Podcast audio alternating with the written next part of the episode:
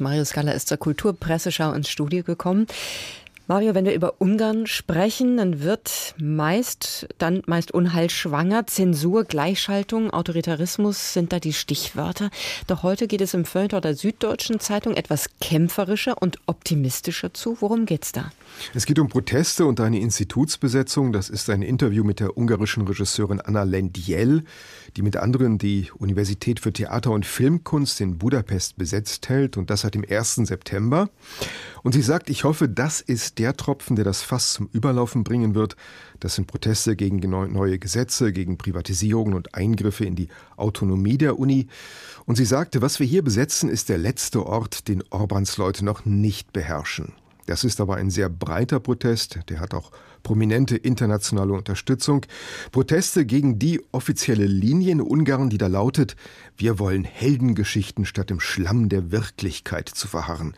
Tja, aber dieser Schlamm der Wirklichkeit ist zäh und das, obwohl die Kultur seit Jahren frontal und auf allen Ebenen angegriffen wird. Orban meinte zuletzt, Unsere Aufgabe wird es sein, gegen den liberalen Zeitgeist und den liberalen Internationalismus anzugehen, aber auch der wehrt sich, also nicht nur der Schlamm der Wirklichkeit ist da aktiv.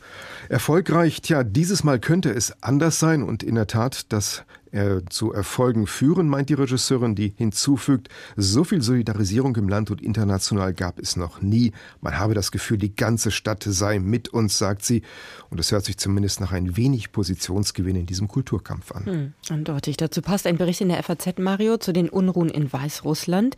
Wer protestiert dort? Auch dort ist es an den Universitäten unruhig. Es sind Studentinnen und Studenten, die da mobil sind. Seit Semesterbeginn laufen dort Proteste. Es gab Fest Festnahmen, Strafzahlungen und anderes. Aber die Unterdrückung der Proteste hält sich noch in Grenzen, also keine Exmatrikulierungen und die Verhafteten werden auch bald wieder freigelassen.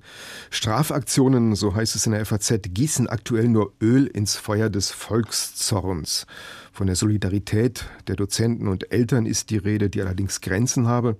Für einen Hochschulstreik, den einige Radikale befürworten, reicht es nicht, also eine begrenzte Konfrontation. Ein Bericht aus einer kämpferischen Szene. Überhaupt viel Protest heute, wenn die Zeitung guckt.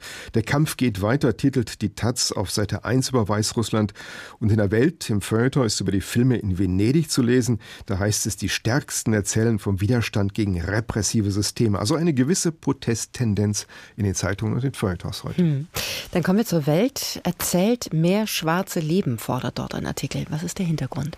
Aktueller Anlass ist eine Umbenennung, denn die Berliner U-Bahn-Haltestelle Mohrenstraße verliert ihren Namen. Sie soll künftig an Anton Wilhelm Amo erinnern. Aus Ghana stammt, er lebt im 18. Jahrhundert in Braunschweig und war hierzulande der erste Philosoph und Rechtswissenschaftler, der aus Afrika kam. Promoviert hat er über den Rechtsstatus der in Europa lebenden ehemaligen Kolonialsklaven aber leider nicht erhalten diese Promotionsschrift. Andere Schwarze leben im Europa der bürgerlichen Aufklärung, werden hier noch erzählt. Sie werden kurz vorgestellt, zum Beispiel der schwarze Joseph, der Modell für Maler in Frankreich gewesen ist, zum Beispiel für Theodor Géricault, der Porträts von ihm erstellte, oder ihn auch in das Floß der Medusa in sein großes Gemälde integrierte. Baudelaires Schwarze Venus wird genannt und andere. Mit der Folgerung, es gibt viele historische Dokumente über sie, aber so gut wie keine Erzählungen oder Romane, die sich mit ihrem Schicksal befassen und ihre Geschichte erzählen. Da bestehe Nachholbedarf. Viele Geschichten Lebensgeschichten, die auf ihre Entdeckung warten. Tja, und immerhin werden da die ersten Versuche gestartet. Das zum Beispiel ist ein sehr langer Artikel, in dem man schon einiges biografische lesen kann. In der Welt. Mario. Und zum Schluss, die Frankfurter Buchmesse wird zum größten Teil abgesagt. Das heißt, es wird keine Verlagsstände, auch kein Publikum in den Hallen geben. Wir haben um Viertel nach sieben hier im H2 Kulturfrühstück darüber berichtet. Gibt es dazu Kommentare heute? Aller Orten Kommentare ja, gute Entscheidung, zwar ärgerlich und unerfreulich, so wird geschrieben, aber ein überfälliger Schritt, so ist es etwa in der FAZ zu lesen. Ja, und wie überfällig, das lässt sich dann bei den Satirefreunden der Titanic online überprüfen, denn dort steht der überraschende und bemerkenswerte Satz, die Redaktion des Satiremagazins sieht keinen anderen Weg, als das Scherzen einmal sein zu lassen und für die Gesundheit der Frankfurter Bürgerinnen und Bürger und aller Menschen in der Buchbranche zu kämpfen, sagt die Buchmesse ab, wird da gefordert. Ja, und wenn die Titanic schon sagt, Schluss mit lustig, keine Witze mehr, dann muss es doch wirklich, wirklich richtig, richtig ernst sein. Dann haben sie aber doch den Humor wiedergefunden, denn als die Absage publik wurde gestern, da wurde ergänzt, Titanic wirkt, die Buchmesse findet digital statt, belohnen Sie unseren Einsatz für Ihre Sicherheit mit einem Abonnement. Tja, kann man mal fordern.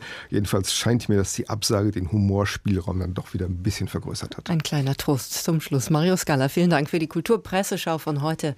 Mittwoch, den, was haben wir heute? 9.9. Ein schönes Datum, in wenigen Minuten auch als Podcast zu hören unter h2.de.